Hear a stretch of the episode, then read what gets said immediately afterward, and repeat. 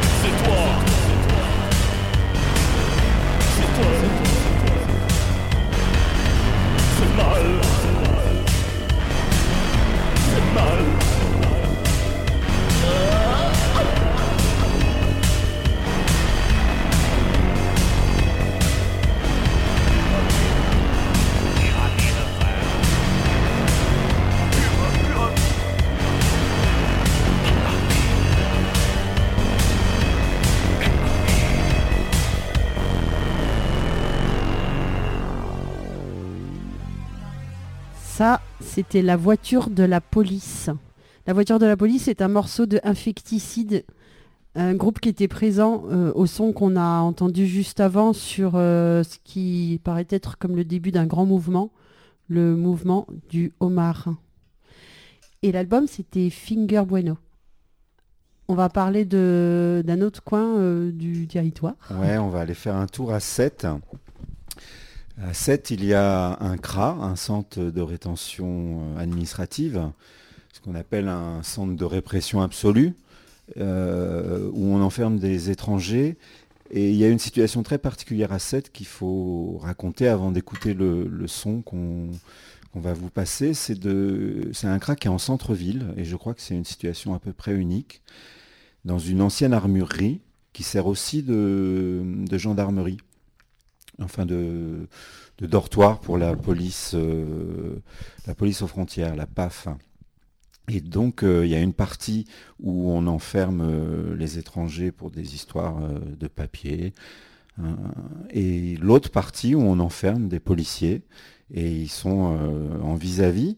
Et au milieu, il y a une cour. Alors, il y a une partie libre pour les policiers, puis une partie avec des barbelés en lame de rasoir pour les prisonniers qui sont enfermés là. Attends, quand tu dis une partie pour les policiers enfermés, c'est-à-dire c'est-à-dire une partie euh, où ils peuvent jouer au badminton avec leurs femmes et pour des loisirs. Et, de l'autre côté de la cour, il y a des hommes derrière un, grillage avec des, barbelés, euh, lames de rasoir, qui regardent les policiers jouer au badminton avec leurs femmes et leurs enfants. Donc les policiers ne sont pas eux enfermés, c'est juste un. Oui, c'est une façon de parler, c'est une caserne, hein. c'est une ancienne mhm. armurerie, donc c'est fortifié. On a essayé de détruire ce CRA à plusieurs reprises. Euh, euh, c'est assez difficile. Et euh, donc ce CRA, euh, on envoie pour tout le sud de la France essentiellement les Marocains et les Algériens et les Tunisiens, parce qu'il y a un bateau qui va de CRA à Tanger, qui va de Sète directement du CRA, puisque le CRA est en face du port. il y a 300 mètres à faire jusqu'au bateau, et une fois par semaine, le bateau va à Tanger. Et il y a des escortes policières. Les types sont menottés. Je crois que le voyage dure 48 heures. Et euh, c'est un peu un, calvaire, euh, puisqu'un voyage en avion, déjà, c'est éprouvant, mais ça dure deux ou trois heures. Mais là, c'est deux jours d'escorte policière jusqu'à Tanger. Je suis pas très bonne en géographie. Est-ce que l'emplacement de, de Sète euh, explique cette particularité du CRA de Sète? Oui, c'est un port de la Méditerranée. Donc on est, euh, on est en face du Maroc. Hein. Et, ce qu'il faut savoir, euh, c'est que ce, ce, CRA a une réputation de violence aussi.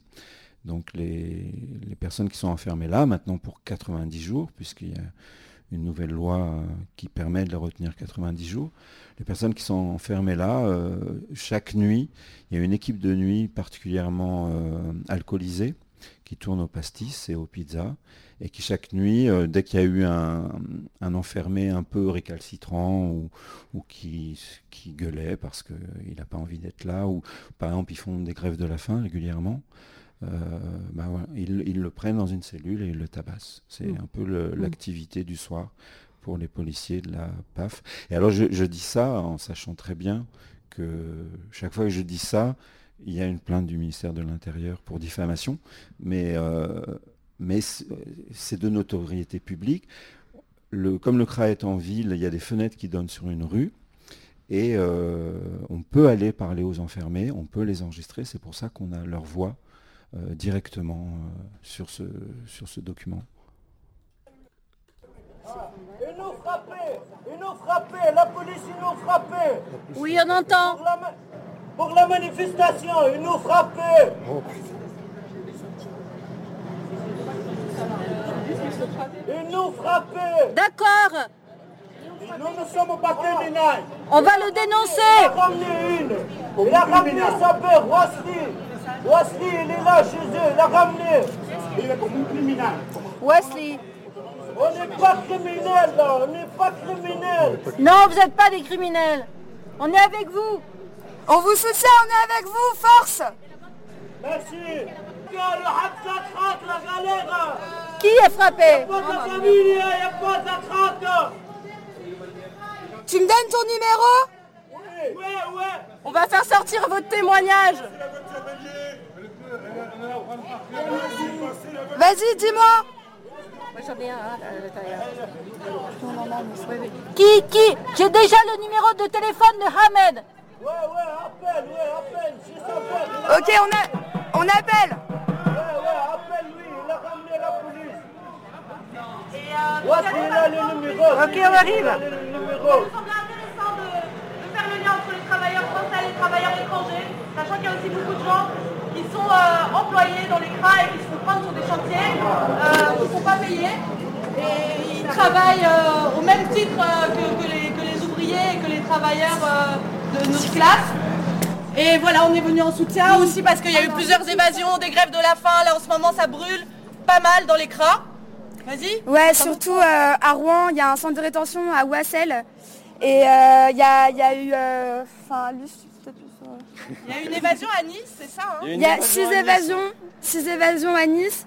Euh, en Italie, euh, il y a énormément de révoltes parce qu'il y a eu un mort il n'y a pas longtemps. En qui a début, été qui a été tellement tabassé par la police qu'il est mort. Du coup, il y a de la répression à l'intérieur du centre de rétention et à l'extérieur pour les soutiens. Donc, il faut vraiment suivre ce qui se passe en Italie en ce moment. Et à, Et en France, parce que Ouais. du coup, à Wassel, là, euh, à côté de Rouen, ils ont commencé une grève de la faim. Ils se sont fait aussi énormément tabasser. Ils en ont transféré un qui était au centre de rétention de Rouen, qui est parti au centre de rétention de Rennes. Et là aussi, il faut montrer notre solidarité et il faut faire les liens pour que les gens soient au courant à l'intérieur des centres de rétention à travers la France. Ils sont souvent en lutte. bon, il y a souvent, souvent, souvent des mouvements de, de, De de révolte. révolte en fait à l'intérieur des centres de rétention en général et dans celui-là aussi, même si c'est un des plus petits de, de France. Il y a 25 places. Ouais, Ça. 28 je crois. 28. 28 places à l'intérieur de celui-là. Il y a 25 crins en place, il y en a où il y a, je crois, 400 ou 500 ou 600 places. C'est des milliers, des dizaines de milliers de personnes chaque année qui passent par ces prisons où ils peuvent rester jusqu'à 3 mois et se faire expulser, déporter, soit dans leur pays, soit dans un pays où ils ont été, comme on dit, dublinés. Euh, c'est c'est souvent en fait c'est des déportations quand c'est quand c'est quand c'est vers Khartoum ou quand c'est vers Kaboul c'est euh, c'est des déportations vers la mort en fait donc euh, de toute façon c'est des déportations vers les pays qu'ils avaient choisi de fuir ou de, de- qu'ils avaient choisi de quitter. Donc c'est voilà. Et euh, et voilà solidarité avec tous tous les travailleurs euh, qu'ils soient travailleurs ou pas d'ailleurs euh, chômeurs euh, tout le monde quoi. Solidarité avec toutes les toutes les personnes enfermées. Et, et voilà, nous, donc on, est un collectif, on s'appelle Collectif Toutes et Tous Étrangers, on est à 7, on est un peu à Montpellier, on essaye d'être en contact avec tous les collectifs anti-crack qu'il y a en France, il y en a souvent dans les, dans les villes où il y a des cras justement, on essaye d'être en contact avec les, les- les- les CPR en Italie, ils appellent ça CPR, les cras, centre de rétention en Italie, ça s'appelle CPR. Et voilà, et en ce moment, ils nous ont demandé de- de- d'envoyer une photo aussi en solidarité cette semaine particulière, parce qu'ils vont essayer d'entamer plein d'actions collectives en ce moment, euh, cette semaine, en Italie, là, depuis avant-hier jusqu'à samedi. Donc, euh, donc voilà, on aimerait bien faire une petite photo, mais on en a fait déjà, hein, mais avec les banderoles et, et le bateau où il y a écrit feu au centre de rétention, et, montrer le monde, euh, qui, soutient, quoi. Voilà, là c'était un son de, du CRA à 7 qui date du 29 janvier.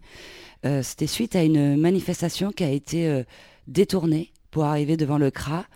Et, voilà, il, se passe ça. C'est assez extraordinaire, c'est ce que disait euh, Thierry, de, ce CRA en plein centre-ville où on peut parler avec les enfermés. C'est assez dur.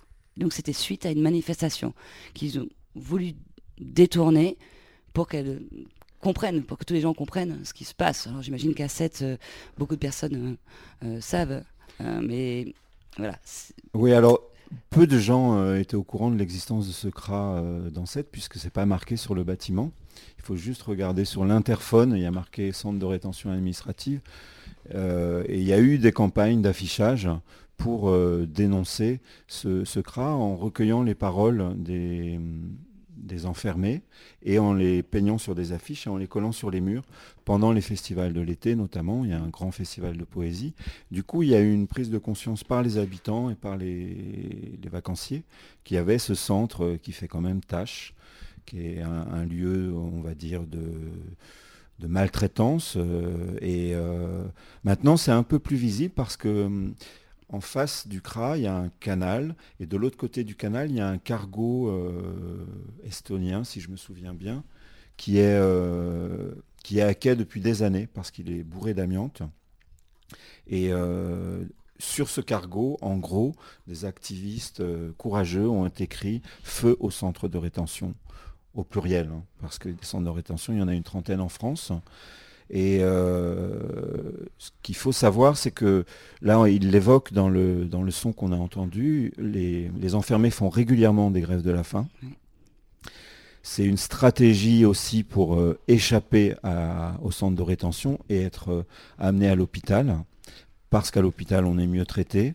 une, des maltraitances qu'il y a dans les crasses, c'est la nourriture, elle est infâme, elle est insuffisante, elle n'est pas adaptée pour des prisonniers musulmans. Enfin, y a, oui, ça, pour une humiliation comme dans toutes les prisons du monde, les, les, cuisiniers ont un pouvoir énorme. Et euh, ce que disent tous les enfermés, c'est que la bouffe est infâme. Donc la grève de la faim, c'est une façon de, refuser les plateaux et d'engager un bras de fer régulier. Alors des fois c'est des grèves de la faim individuelles, des fois c'est des grèves de la faim collectives, mais c'est une, technique de lutte. Et puis quand on est hospitalisé, la surveillance policière est plus difficile et c'est une façon de s'échapper du CRA. Euh, dans tous les centres de rétention en France, euh, le fait d'être amené à l'hôpital permet de s'évader. Euh, il y a eu au mois de janvier six évasions à, Nice, par exemple. Et s'évader d'un CRA, c'est retrouver, retrouver sa liberté d'exilé. Alors que quand on est euh, enfermé à l'intérieur, on subit vraiment la répression policière euh, à un degré qu'on n'imagine pas tant mm. qu'on n'a pas enquêté. Il faut lire les rapports de la CIMAD. Hein.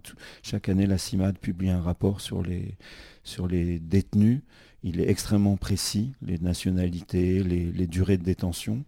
Et on, et on comprend qu'en France, on a un, lieu de non-droit absolu qu'on peut appeler une prison pour étrangers, où les étrangers sont, sont particulièrement maltraités. Absolument. Bah, tu parlais là, par exemple, des, repas, où euh, euh, si on est musulman, on ne peut pas avoir un repas digne. et ça, c'est encore une humiliation de dire tu n'existes même pas. Et je te le montre même pour ça. Tout ce que tu es, en fait, en gros, bah, je te montre que tu n'es vraiment pas le bienvenu et tu es même rien que moins que rien moi, ça fait écho là. Je pensais même pas que c'était possible euh, d'attaquer par des petites choses, on pourrait imaginer, mais qui en fait sont très lourdes de, sens. Mhm. Parce que là, c'est juste manger, c'est un peu basique. en France, bon, en 2020, il y a ça. Et ça, c'est des petites euh, euh, côtés mhm. perfides qui peuvent encore plus détruire après des mois et des mois de, voyage et de. Enfin, on peut pas dire de voyage, mais de, de, fuite et, et, de torture. On arrive dans un pays où, là, j'imagine qu'ils rigolent quand ils leur donnent du porc, quoi, je pense. Enfin, j'imagine. C'est ouais, ils, appellent ça des plateaux pour islamistes. Ah, c'est pour dresser les islamistes. Ils ne savent pas que le mot musulman existe, en fait. À, la, PAF, un musulman, c'est un islamiste, et mm. il y a les plateaux islamistes, quoi. C'est assez, assez, dégueulasse. Ça fait partie des humiliations régulières qu'on découvre quand on va les voir au parloir, puisqu'une des particularités des centres de rétention, c'est qu'on peut leur rendre visite au parloir aussi. Il y a aussi une cabine téléphonique qu'on peut appeler. Dans ces, documents de la CIMAD, il y a les numéros de la cabine téléphonique. Et ça fait du bien aux enfermés que de décrocher le téléphone et d'avoir une personne qui dit comment ça va, comment tu t'appelles, est-ce que je peux venir te visiter? Et, euh, d'avoir une visite au parloir où on peut amener euh, des cigarettes, des, journaux. Mais oui, ça permet d'être, de rester réel, sinon on est complètement oublié. Quoi. Parce que souvent les gens qui sont enfermés là, euh, personne ne sait qu'ils sont là. leurs proches, leurs colocataires, leurs familles ne euh, sont pas au courant qu'ils sont enfermés au CRA. Et, euh, et, quand on, a un ami exilé qui disparaît, il faut appeler tous les CRA pour demander est-ce qu'un tel est, chez vous Puis on découvre qu'il a été balancé à Strasbourg, suivant le, pays vers lequel il va être expulsé. Mais oui, c'est ce flou-là qui, leur donne une force, bien sûr. Euh, j'ai vu aussi que euh, tu parles là de, visites, mais elles peuvent être aussi euh, très vite interdites. Enfin, ce que j'ai pu voir un peu tourner, c'est qu'il y a des personnes qui viennent régulièrement d'associations voilà, pour essayer quoi, de, de, mettre un peu d'humanité et qui d'un coup ben, peuvent plus accéder. au parloir ou ouais dès qu'il y a une altercation avec un avec un flic il y a une liste noire et on, on est blacklisté dans tous les CRA de France il faut savoir aussi qu'il y a un collectif de lutte contre les cras et que les, membres de ce collectif sont sur cette liste euh, interdite de, parloir. ce qui est, ce qui est complètement arbitraire. hein. Il y, a, il y a des fouilles à l'entrée euh, et suivant, euh, suivant euh, la personne qui est présente, s'il y a un match de foot à la télé, on peut rentrer avec, avec des grenades et s'il n'y a pas de match de foot, Ouais. on, on peut même pas rentrer un stylo. Euh, Oui, donc en fait, il y a pas un de- stylo à quelqu'un pour écrire une lettre, c'est, ça fait partie du règlement, c'est interdit. Donc euh, voilà, il y a des Il n'y a pas de euh, loi, quoi. Il n'y a rien. Il n'y a voilà. pas de garde-fou, ils font ce qu'ils veulent en fait. Ouais, leur c'est- humeur. euh, C'est une zone de non-droit. Voilà, Et exactement. Ils s'en réfèrent toujours au règlement, mais on ne connaît pas les règlements. Mm. Et il y a une association censée euh, aider les enfermés dans leur démarche juridique. Mais avant, c'était toujours la CIMAD. Maintenant, c'est un appel d'offres. Et il y a une assoce qui s'est créée, qui s'appelle Forum Réfugiés, qui est vraiment du côté de la police. C'est-à-dire Ah oui. euh, qui, est- qui répète les mensonges de la police, qui, qui balance aux enfermés des, des avocats qui, qui facturent.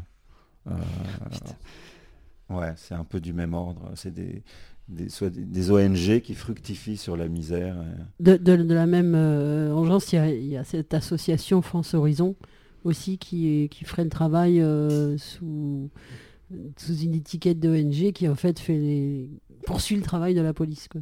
Ouais.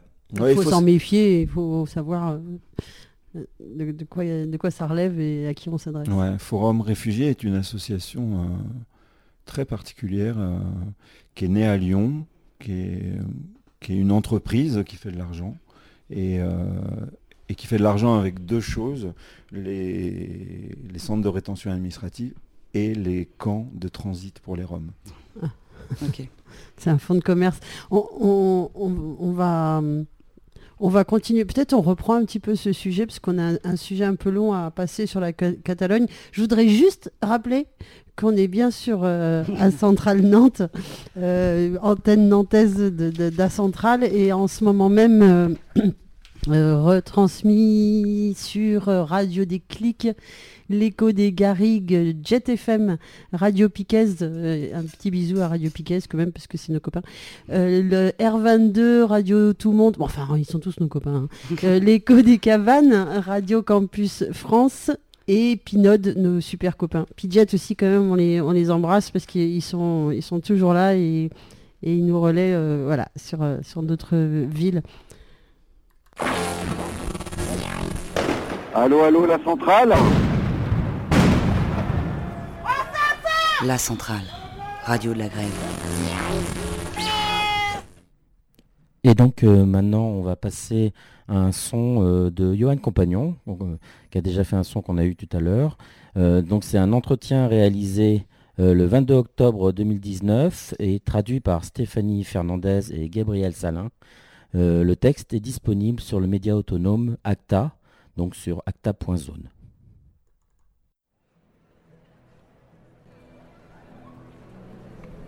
Le 1er octobre 2017, un référendum est clandestinement organisé par le gouvernement régional catalan. Malgré les pressions de Madrid, 2 millions de votants se déplacent et 90% d'entre eux se prononcent pour l'indépendance. La réaction de l'État espagnol ne se fait pas attendre. La police nationale réprime les votants et tente de saisir les urnes, tandis que la justice est saisie à l'encontre des principaux membres du gouvernement régional.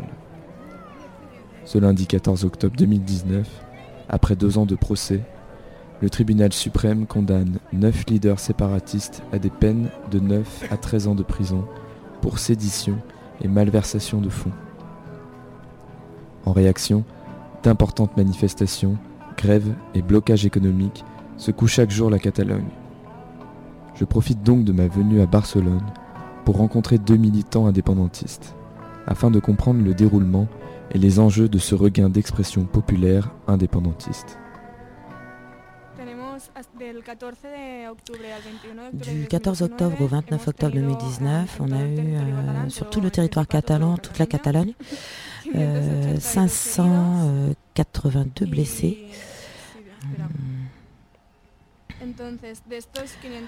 Dont donc de ces 582 blessés, il y en a eu 10, il y a 10 personnes hospitalisées, dont une dans un état très grave, euh, 4 qui ont perdu euh, la vision d'un œil à cause d'un impact de flashball, et deux ont perdu euh, un, testicule à cause des tirs.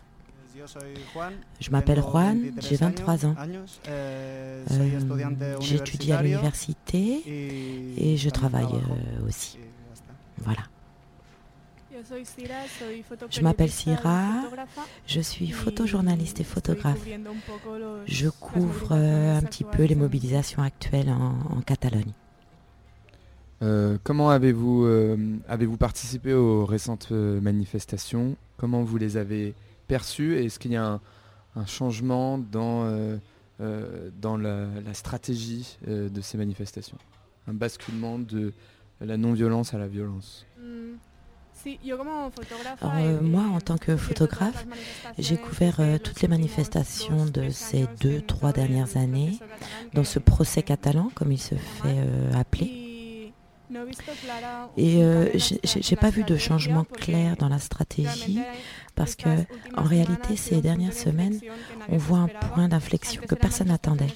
Avant c'était des manifestations non violentes, maintenant je ne dirais pas que ce sont euh, des manifestations violentes, mais je dirais qu'il y a euh, une foule de gens qui avant n'avaient pas d'espace pour s'exprimer et qui sort maintenant dans la rue avec beaucoup de rage, qui s'exprime avec des stratégies d'autodéfense face à la répression policière et euh, aussi avec d'autres types de manifestations, euh, sans doute plus radicales, comme euh, on n'en avait jamais vu jusqu'à maintenant.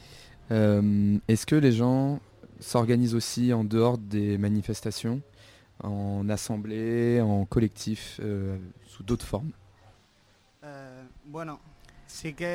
Alors euh, oui, il y a quelques organisations comme Tsunami démocratique, CDR ou des assemblées de quartier qui jouent un rôle important. Mais euh, beaucoup de choses euh, leur échappent de ce qui se passe dans la rue. Beaucoup de gens n'avaient jamais participé ou milité dans des espaces politiques et maintenant ils voient bien qu'ils doivent sortir dans la rue pour faire quelque chose.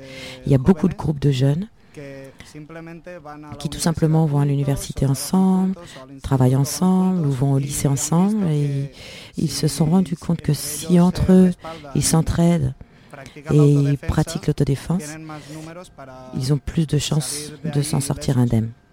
Mais il n'y a pas de grosse organisation qui organise les choses dans les rues. C'est quelque chose de plutôt sporadique. Les gens voient que la police charge en bas de chez eux, par exemple. Ils demandent le casque de moto à leur père et ils descendent défendre leur quartier et leurs amis. En tout cas, c'est comme ça que je le vois.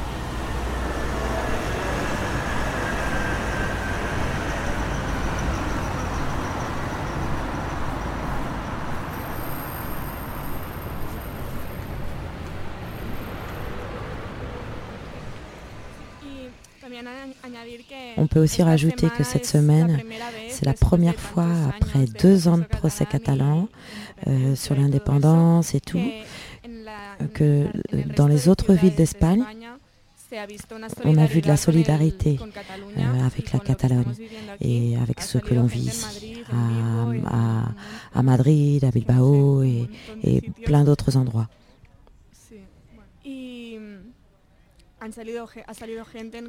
Les gens sont sortis dans la rue contre le jugement et contre la répression policière qu'on a vécue ici, parce qu'il y a eu une répression policière et judiciaire très forte. On a vu aussi ici des, des, manifs indépendantistes contre ces répressions, avec des personnes avec des drapeaux espagnols en solidarité, en soutien avec le peuple catalan, même s'ils ne se sentent pas représentés par l'idéologie indépendantiste même s'ils ne sont pas d'accord ou qui sont gênés par l'idéologie indépendantiste en général, ils sont de toute façon euh, gênés par, euh, euh, par rapport à l'État espagnol tel qu'il est maintenant. Le sentiment généralisé, c'est qu'on a vu des gens mm, qui proposaient un projet de manière pacifique et on les a enfermés pour 9 ans. Quand tu vois qu'un projet euh, auquel tu crois, euh, que tu essaies de mettre en place de manière pacifique, que tu finis en prison pour tellement d'années, bon, les gens sont super énervés. Parce qu'ils ont vu qu'avoir été pacifique, qu'avoir supporté les passages à tabac de la police, ça n'a servi à rien. Eh bien, tout simplement, ce jugement est un détonateur. Ce, n'est pas être martyr, mais, mais qu'il y ait des gens qui vont en prison pour proposer des urnes, c'est très inquiétant. Euh, parce qu'ils proposent euh, un vote, c'est très inquiétant. C'est très inquiétant de voir que dans un pays démocratique, je peux déclarer un référendum illégal. C'est-à-dire qu'un référendum, c'est la plus haute expression de la démocratie, et l'interdire ou pas, c'est incompréhensible.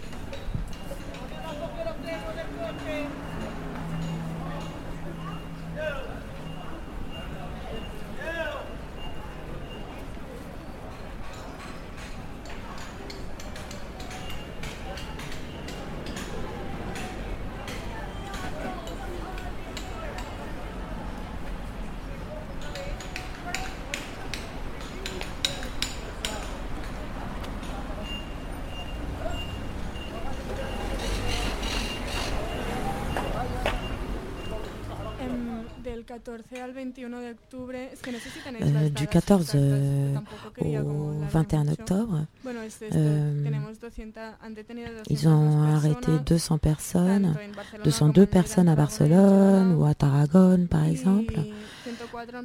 104 de ces 200 personnes sont passées en jugement. Et pour l'instant, on a 28 prisonniers politiques en plus en détention préventive. Il y a sept membres de la CDR qui ont été arrêtés euh, dans, des opérations antiterroristes appelées Judas. On les a arrêtés pour terrorisme. Et les preuves euh, qu'ils ont contre eux, euh, ça peut être une cocotte minute, des produits chimiques que tout le monde a chez soi pour faire le ménage, ou des trucs comme ça. Euh, du matériel pour les fêtes traditionnelles de village, euh, du matériel de pyrotechnie. C'est évident qu'aucun d'entre eux n'est terroriste, mais ils vont les garder deux ans en détention provisoire. C'est comme ça qu'ils usent les gens. C'est la stratégie d'usure. Parce que c'est évident qu'ils ne sont pas terroristes. Ici, on ne met pas de bombes pour l'indépendance.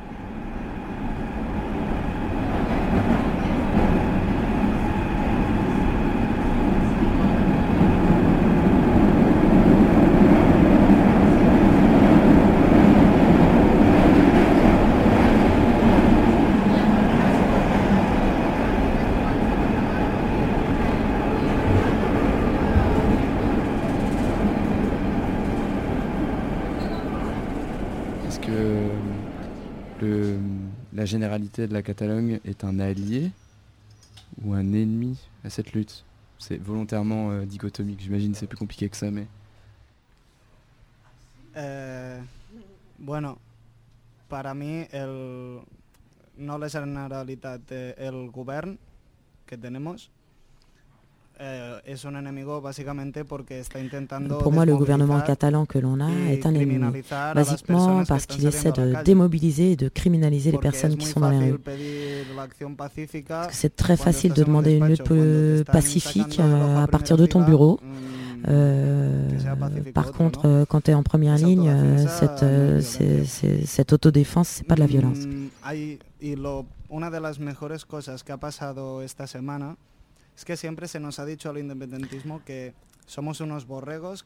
On nous a toujours dit, euh, à nous indépendantistes, que nous étions des moutons, euh, que l'on suivait toujours des leaders politiques qui sont corrompus, etc. Cette semaine, tous les politiques eh, indépendantistes sont intervenus pour dénoncer la violence et les gens dans la rue les ont ignorés. Si on disait avant qu'on les suivait comme des moutons, cette semaine, les gens ont lutté contre eux aussi. Il y a deux jours, euh, un représentant politique de la Catalogne a été à une manif et il a été viré de la manif. Parce que, parce que théoriquement, il est d'un parti indépendantiste, mais quand les gens se défendent, ces politiques ne nous représentent plus. Ils deviennent fascistes, etc. Et pour moi, c'est un grand pas en avant d'avoir euh, d'avoir pu dire euh, dehors euh, les directives des partis successifs et les gens commencent à faire euh, ce qu'ils veulent. Et point. Sí, no, realmente nos encontramos con que los mozos son policía igual que toda la policía y lo que hace es Les policiers catalans, euh, ce sont des policiers comme les autres. Ils surveillent les gens pour qu'ils ne sortent pas de chez eux. Ils obéissent aux intérêts politiques du moment, comme tous les policiers. Euh, on, trouve plein de gens qui manifestent pour l'indépendance, euh, qui n'ont jamais participé à des mouvements et qui pensent que cette police catalane euh, sont leur police et qu'elle doit les défendre et se sentent protégés par elle. Euh, il arrive un moment où la police ca- catalane agit comme une police euh, et fait son travail en chargeant les manifestants indépendantistes, euh, tout comme dans les manifs d'étudiants ou pour les logements ou pour les, hommes- les- les droits sociaux en général. Y entonces toda esta población que había sido engañada? Donc toute cette population qui a été trompée euh, en pensant que la, police catalane était de son côté, euh, elle, elle commence à se rendre compte que euh, cette police est comme n'importe quelle autre, c'est-à-dire comme la police nationale ou n'importe quel organe de sécurité. y que no están aquí para protegerme sino que están aquí para vigilarme. Y, C'est cette déception que les gens vivent, euh, se rendent compte que la police catalane n'est pas là pour me protéger, mais pour me surveiller. Beaucoup de gens de la population de cette, semaine, euh, cette semaine, dans la population, beaucoup de gens se rendent compte que cette réalité, de cette réalité et de comment fonctionnent les choses.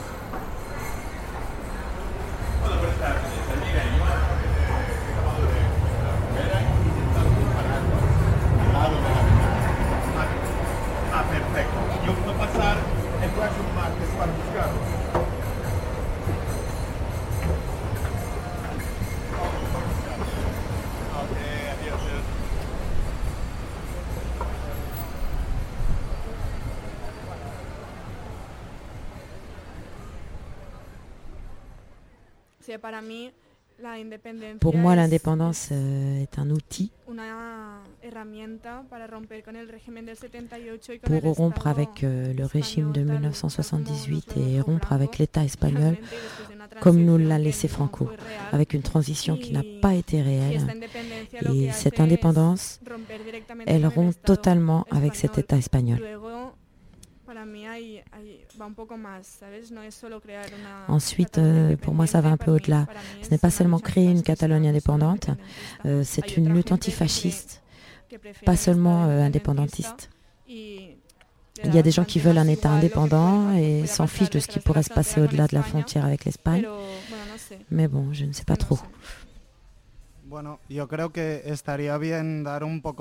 Je pense qu'il faut donner euh, euh, le contexte du pays dans lequel on vit. Aquí desde el 39 hasta Ici, depuis 1939 1939 jusqu'à 1975, hubo la dictadura franquista il y a eu la dictature franquiste menée par Francisco Franco. Et cette dictature a pris fin quand le dictateur est mort. La transition que a alors commencé, qui serait un- et ce serait un motif de fierté euh, selon le Parti socialiste espagnol. Mais euh, c'est curieux qu'une transition euh, aussi exemplaire et pacifique, soi-disant, 591 muertos euh, ait fait razones 541 morts pour des raisons politiques. C'est quand même un contraste. C'est curieux euh, qu'un pays qui se dit démocratique soit le deuxième pays après le Cambodge qui ait le plus de fausses communes non réouvertes jusqu'à aujourd'hui en el 2019. independentismo para mucha gente Donc l'indépendantisme pour beaucoup de gens évidemment Porque permet de faire converger beaucoup de luttes. Il y a des gens qui sont là pour défendre une culture, une langue qu'ils ne veulent pas perdre, parce que le gouvernement central a toujours essayé toda d'uniformiser toute l'Espagne. Il y a des gens qui sont là euh, pour des raisons très nationalistes, c'est possible, mais c'est pas mon cas. Et beaucoup de gens sont là parce qu'ils ne veulent pas faire partie d'un État qui a toute cette histoire derrière lui et qui euh, encore aujourd'hui euh, a des organisations et des acteurs politiques euh, encore pourris euh, par le post-franquisme. C'est comme le dit euh, la camarade, c'est une manière de rompre avec un État qui ne correspond plus ni aux ouvriers, ouvrières de Madrid, ni aux gens de Catalogne, ni à personne. de que miércoles Marlaska, de Madrid, del gobierno español, quiero decir, Ce mercredi euh, dernier, euh, le Conseil des affaires euh, intérieures a menacé les manifestants de cette semaine d'une peine de 6 ans de prison. Tu te dis ok, parce que je me défends, on me menace de 6 ans de prison. Ceux qui sont montés dans une voiture pour demander aux gens de rentrer chez eux et euh, pour leur demander de laisser euh, les politiques faire leur travail ont été condamnés à 9 ans de prison. Et ça n'a pas marché. Ils se sont moqués de nous, clairement. Donc euh, avec ce panorama-là, les gens se fatiguent et sortent dans la rue et font ce qu'ils font en ce moment.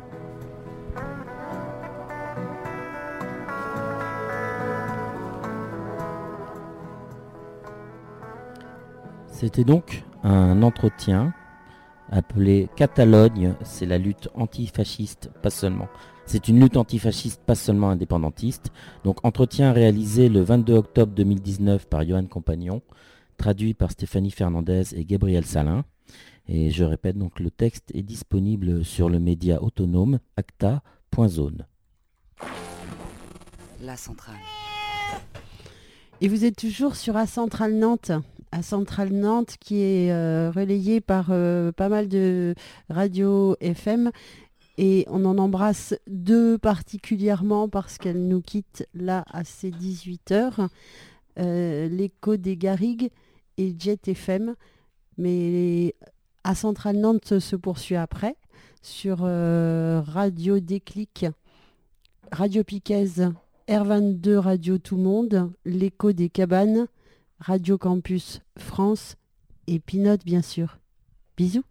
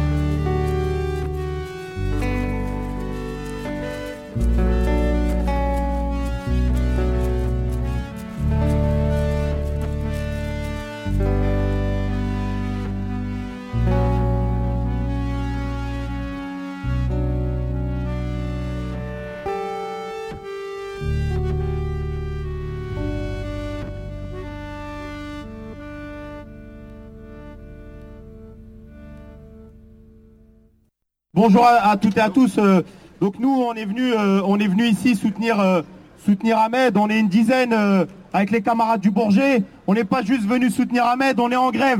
On est en grève aujourd'hui contre la répression que subit Ahmed. Et on est en capacité de se mettre en grève à chaque fois qu'il y aura un des nôtres, un de nos camarades qui sera touché. Euh, moi, je suis du syndicat Sudrail, mais on est en toute solidarité avec l'ensemble des camarades qui sont réprimés de la CGT, mais pas que. Euh, j'ai une pensée également pour Alexandre, qui est de l'autre côté au dépôt de Vitry, qui est aussi est réprimé à la même heure. Mais euh, dans cette difficulté qu'on a, où il y a deux rassemblements à la même heure, ils nous montrent leur faiblesse. Ils nous montrent leur faiblesse, c'est-à-dire que même dans une période où il n'y a pas de grève massive à la RATP et la SNCF, ils sont en capacité de mettre un conseil de discipline au même moment c'est qu'ils ont peur que tu puisses rassembler 600, 700 personnes devant leur dépôt. Parce que si on cumule les gens qu'il y a ici et les gens qui sont à Vitry, si c'était pour un seul et même conseil de discipline, soit de Ahmed, soit de Alexandre, on serait au moins le double ou le triple de ce qu'on est. C'est, c'est ce dont ils ont peur aujourd'hui. Ils ont peur de la mobilisation, ils ont peur du rapport de force. Parce que les faits pour lesquels Ahmed aujourd'hui est menacé, ce sont des faits du 5 décembre, les camarades.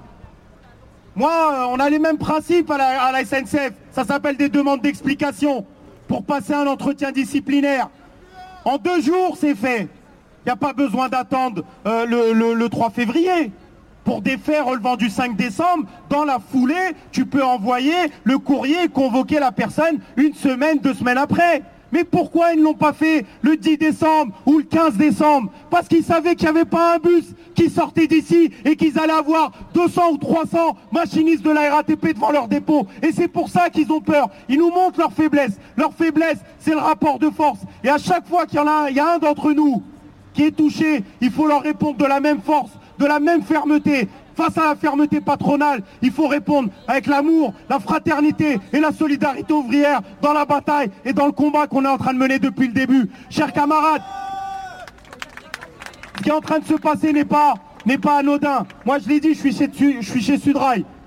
Mais il n'y a que les aveugles qui ne peuvent pas voir et comprendre que la RATP essaye de se farcir la CGT RATP. Celui qui ne le voit pas est un aveugle. Parce que lorsqu'il y a plus de cinq camarades de la CGT, qui sont les principaux dirigeants des différents dépôts de bus et qui passent en disciplinaire, c'est qu'on essaye de se farcir un syndicat. Comme lorsqu'on convoque Annie de RSRATP, on essaye de se farcir un syndicat. Il n'y a pas un syndicat qui n'a pas été épargné. Irène de l'UNSA RATP a pris des coups de matraque dans une manifestation. Damien de Sud RATP a pris des matraques dans une manifestation. Nos camarades Juan et, Stéphane du Technicentre du Landy de Sudrail ont été en garde à vue. C'est euh, c'est la seule arme qu'ils ont, celle de la répression. C'est celle de la répression. Et je le dis, les camarades, c'est pour ça que c'est important de ne pas banaliser ce qui est en train de se passer. Parce que si on laisse faire et si on laisse Ahmed tout seul dans cette bagarre, les prochains, ça va être au métro. D'accord Parce qu'ils ont vu les champs et les piquets, etc. Ce qu'ils veulent, les amis, c'est nous empêcher de repartir. Moi, je le dis, ils veulent faire de Ahmed, de Alexandre et les autres des panneaux publicitaires. Des panneaux publicitaires dans lesquels ils veulent écrire un mot d'ordre. Fermez tous vos gueules la prochaine fois. Fermez tous vos gueules ou vous allez aller en disciplinaire. Fermez tous vos gueules ou vous allez être licenciés. C'est ce mot d'ordre. Est-ce que nous, on va fermer notre gueule? Jamais J'ai un autre mot également à dire, parce que moi, Flandre, ça, ça me tient à cœur. La dernière fois qu'on a été, j'ai j'ai échangé avec la directrice Christine Bras qui a porté plainte contre moi, c'est-à-dire je suis convoqué au commissariat très bientôt pour une plainte. Voilà, pas aimé qu'on dise que c'est que c'est une bouffonne, mais bon après c'est pas c'est pas méchant.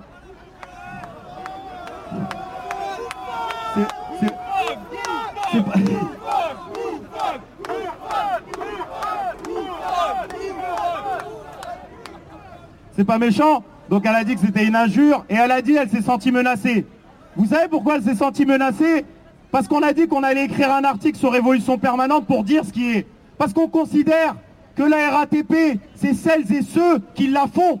C'est celles et ceux qui conduisent les bus, qui les entretiennent, qui conduisent les métros. Et qu'à un moment donné, lorsque tu envoies 150 gendarmes et CRS réprimer des salariés de la RATP, on ne peut pas dire uniquement la RATP réprime. Non, il y a des donneurs d'ordre. Et à un moment donné, il faut qu'ils assument. À salaire élevé, responsabilité élevée. Et s'il faut que ces responsabilités, elles amènent à prendre la responsabilité médiatiquement d'être dénoncées sur des faits, et ben si ça c'est une menace, il faudra aller porter plainte contre BFM TV, Le Figaro, Libération, CNews et les autres. Et le dernier mot que je voulais dire, sachez que peu importe ce qui se passera ici ou ce qui se passera pour Alexandre, les camarades du Bourget et Sudrail, on sera toujours, on, sera toujours présents. Lors du dernier conseil de discipline de Annie Annie, il a pris 15 jours de mise à pied. Et nous, au Bourget, on a voté le don de 500 euros pour indemniser jusqu'au dernier centime la, la, mise à pied que Annie prendra de 15 jours. Et il va falloir faire de même pour Alexandre, pour Ahmed et les autres toutes celles et ceux qui perdent un centime dans cette caisse de grève à travers un disciplinaire, c'est tout le monde qui est touché et tout le monde doit mettre la main dans la poche. Et lorsqu'ils se diront, ça sert même plus à rien de leur mettre des mises à pied ou de les envoyer en disciplinaire parce que même l'argent, ils le perdent même pas, et ben ça va les réfléchir à deux fois. En tout cas, force à tous, on n'a pas fini le combat et j'espère qu'il y a une date qui tourne et je m'arrêterai là-dessus. C'est celle de début mars, le 9 mars, on entend en grève reconductible avec les égoutiers, avec les raffineurs, avec les camarades de l'énergie, de la RATP, de la SNCF, les étudiants, les lycéens, les professeurs. Il va falloir, les camarades, qu'on les plie et qu'on les termine une bonne fois pour toutes, qu'on finisse le travail qu'on a commencé le 5 décembre. Merci. Voilà un son du 3 février euh, du dépôt de Flandre. Voilà, c'est un son que j'ai écouté il y a quelques temps et ça me donnait une force incroyable. Euh, j'aime sa voix, j'aime comment il s'énerve, j'aime comment il est calme aussi et déterre. Voilà, sur la répression, et je passe justement un mot, appelez-nous, dites-nous en fait ce que vous vivez euh, dans toutes les villes parce qu'on n'arrive pas forcément à voir les infos et voir la répression à l'intérieur du travail. On parle de répression policière, bien sûr, mais il y a cette répression réellement dans le travail. Et il n'y en a pas toutes les infos. Et j'ai cherché, cherché, et je ne sais pas trop. Je pensais aux dockers là, qui reprennent le travail, ils n'ont rien gagné, je crois.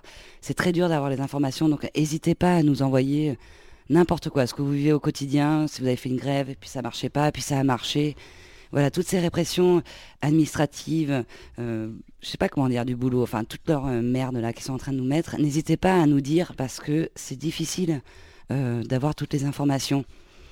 oui, donc je rappelle, on me dit, et c'est vrai, le numéro où vous pouvez nous envoyer tout ça, même sur répondeur, il n'y a pas de problème, vous n'êtes pas obligé de passer à l'antenne, il n'y a pas de problème, c'est au 09 50 39 67 59 et aussi sur euh.